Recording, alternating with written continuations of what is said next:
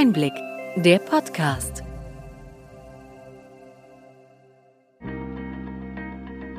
Sie hören den Einblick-Podcast, der Podcast für den tieferen, aber knackigen Einblick in die relevanten Ereignisse des Gesundheitswesens der vergangenen Woche vom Gesundheitsmanagement der Berlin Chemie.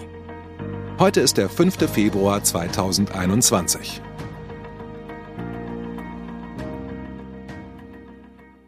Welche Themen stehen diese Woche im Mittelpunkt? Wir beschäftigen uns mit verschiedenen Aspekten der Corona-Pandemie. Bei der Digitalisierung sprechen wir über Innovationen für SeniorInnen mit Diabetes. Wir schauen noch einmal auf die DIGAs sowie die Gesundheits-Apps im Allgemeinen. Zuletzt werfen wir einen Blick auf unseren Kongress für Gesundheitsnetzwerke. Das Programm ist inzwischen online.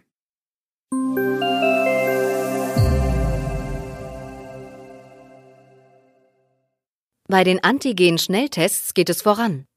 Das Bundesgesundheitsministerium veröffentlichte ein Verzeichnis der Unternehmen, bei denen sich die Bundesrepublik im Rahmen eines Memorandum of Understanding, kurz MOU, Kapazitäten gesichert hat.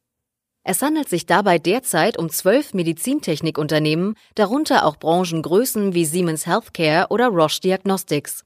Es sollen nur Unternehmen berücksichtigt werden, deren Antigen-Schnelltests die Qualitätsstandards erfüllen, die durch das Paul-Ehrlich-Institut in Abstimmung mit dem Robert-Koch-Institut festgelegt werden, berichtete der Tagesspiegel Background. Die Tests dürfen nun auch von Einrichtungen der kritischen Infrastruktur wie der Energiebranche bis hin zu Kunst und Kultur erworben werden. Durch einen Ausfall oder Beeinträchtigungen könnten erhebliche Versorgungsengpässe oder Gefährdungen für die öffentliche Sicherheit eintreten. Es sollen aber auch noch Tests kommen, die Laien selbst durchführen können, so das Ministerium in der Verordnung. Wie sieht es damit aus? Die entsprechende Verordnung wurde am Mittwoch in Kraft gesetzt. Demnach könnten jetzt schon entsprechende Antigen-Tests verkauft werden. Nur dass es derzeit noch keine Produkte gibt, die an Laien abgegeben werden dürfen. Sobald erste Zertifizierungen erfolgt sind, können diese Tests dann erworben werden. Es sollen leicht handhabbare Tests mit umfangreichen Erläuterungen für die Verbraucherinnen sein die nicht nur in Apotheken erhältlich sein werden. Eine Apothekenpflicht sieht die Verordnung nicht vor. Welche sonstigen Neuigkeiten gab es zur Corona-Pandemie? Beherrschendes Thema war die Zulassung von Impfstoffen und deren Bereitstellung. Am vergangenen Sonntag sprach Ursula von der Leyen, Kommissionspräsidentin der Europäischen Union, mit sieben Impfstoffherstellern. Zuvor hatte es einen harten Schlagabtausch zwischen Politik und AstraZeneca gegeben. In Deutschland gab es zu Beginn der Woche einen Impfgipfel mit Verbänden und Herstellern. Danach erneuerte Bundeskanzlerin Angela Merkel ihr Versprechen, dass alle Bürgerinnen bis zum 21. September ein Angebot zur Impfung erhalten werden. Es soll ein nationaler Impfplan erarbeitet werden. Ist nun also alles im Lot? So halbwegs hat sich der Pulverrauch in der Tat verzogen. Zuvor hatten einige Medien und Politikerinnen die Regierung sowie die Unternehmen stark kritisiert – die Oppositionsparteien Grüne, Linke und FDP hatten eine Taskforce zur Impfstoffbeschaffung gefordert. Grünen-Chef Robert Habeck wollte sogar eine Notimpfstoffwirtschaft einführen lassen. Kritik gab es im Vorfeld auch von Bayerns Ministerpräsident Markus Söder. Der schlug nach dem Gipfel versöhnliche Töne an. Es war wichtig, eine ehrliche Bestandsaufnahme zu machen, aber auch nichts schön zu reden.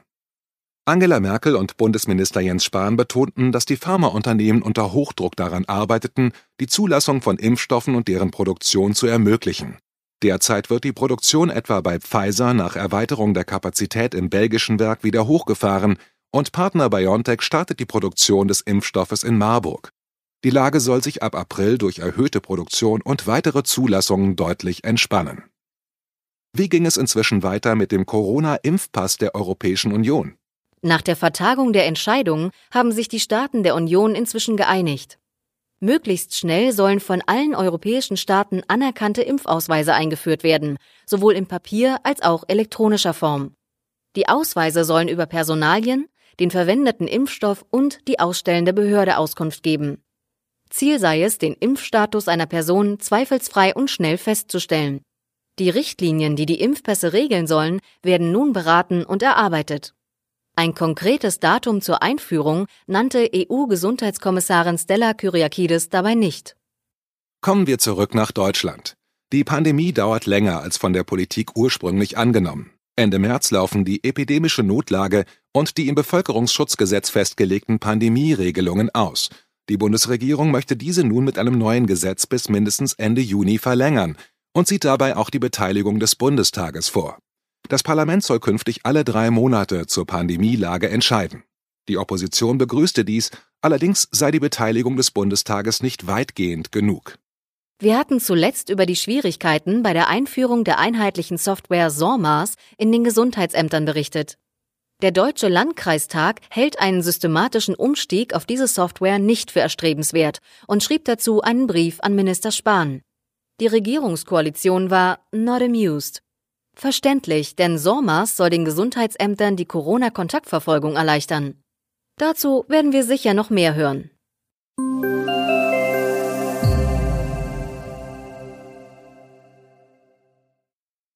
Die neue Impfverordnung sieht für Menschen unter 65 Jahren nur ausnahmsweise den Impfstoff von BioNTech und Moderna vor. Die Änderungen wurden notwendig, nachdem die Ständige Impfkommission das AstraZeneca-Präparat zunächst nicht für SeniorInnen empfiehlt.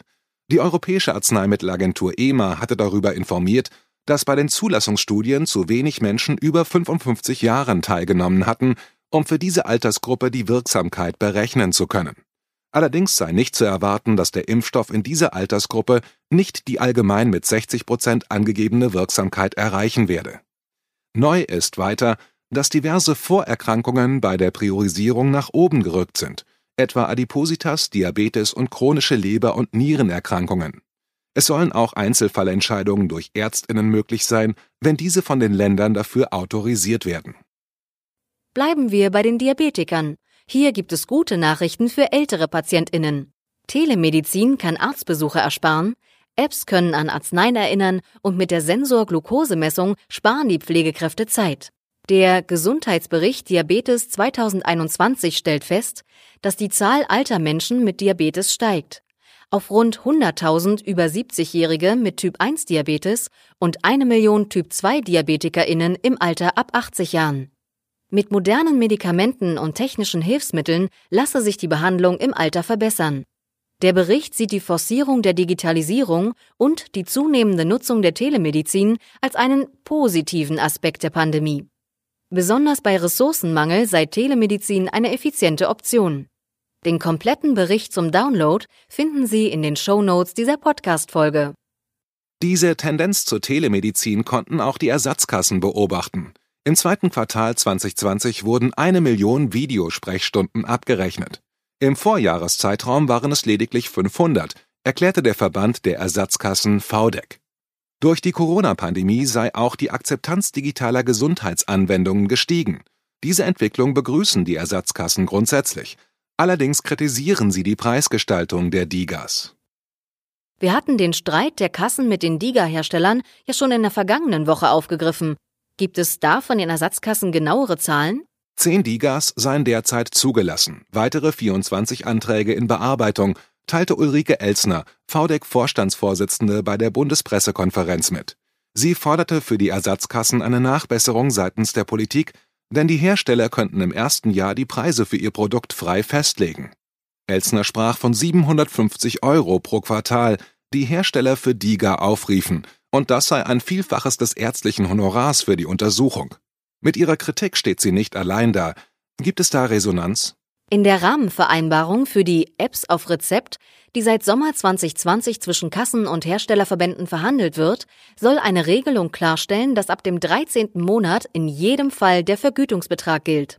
Das ist der Preis, den Hersteller und Kassen individuell für jede DIGA verhandeln. Das sollte den Sorgen der Krankenkassen entgegenkommen. Diese wollen aber weiterhin Höchstbeträge, welche die freie Preiswahl durch die Hersteller auch schon im ersten Jahr einschränken. Dieser Punkt wird derzeit in der Schiedsstelle verhandelt.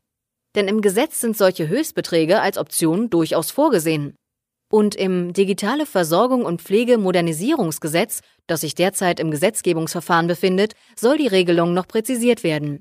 Danach könnte das Bundesgesundheitsministerium solche Höchstbeträge von den Verbänden einfordern, wenn diese nicht in der Rahmenvereinbarung geregelt sind. Damit sollen einerseits kalkulierbare Kosten für die gesetzliche Krankenversicherung und andererseits Investitionssicherheit für die DIGA-Hersteller erreicht werden.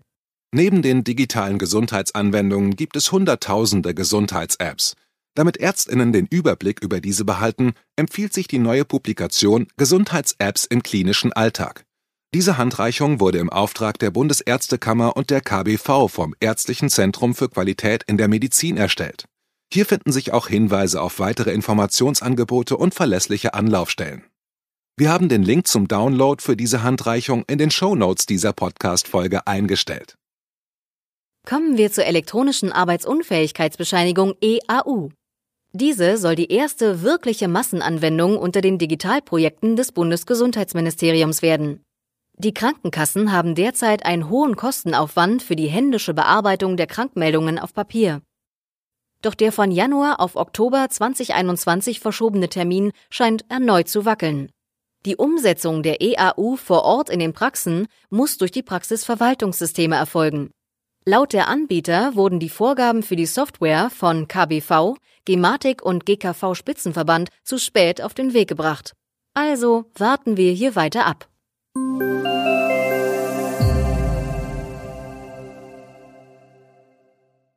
Unser Kongress für Gesundheitsnetzwerke gibt am 16. und 17. März einen Überblick zu digitalen Themen wie DIGA, EPA, Videosprechstunde und künstlicher Intelligenz, kurz KI. Ein Beispiel. Im Vortrag KI, Status quo und Möglichkeiten für die Versorgung von morgen wird Professor Antonio Krüger, Leiter des Forschungsbereichs Kognitive Assistenzsysteme am Deutschen Forschungszentrum für künstliche Intelligenz, anhand konkreter Beispiele aufzeigen, wie KI schon heute Diagnose und Therapie bereichern kann. Spannend wird sicher auch die Eröffnung des Kongresses mit der Keynote von Professorin Alena Büchs. Die Medizinethikerin und Hochschullehrerin ist seit letztem Jahr Vorsitzende des Deutschen Ethikrats. Gerade in der Corona-Zeit ist sie eine gefragte Gesprächspartnerin. Erst gestern hat sich der Ethikrat gegen Lockerungen für Geimpfte ausgesprochen.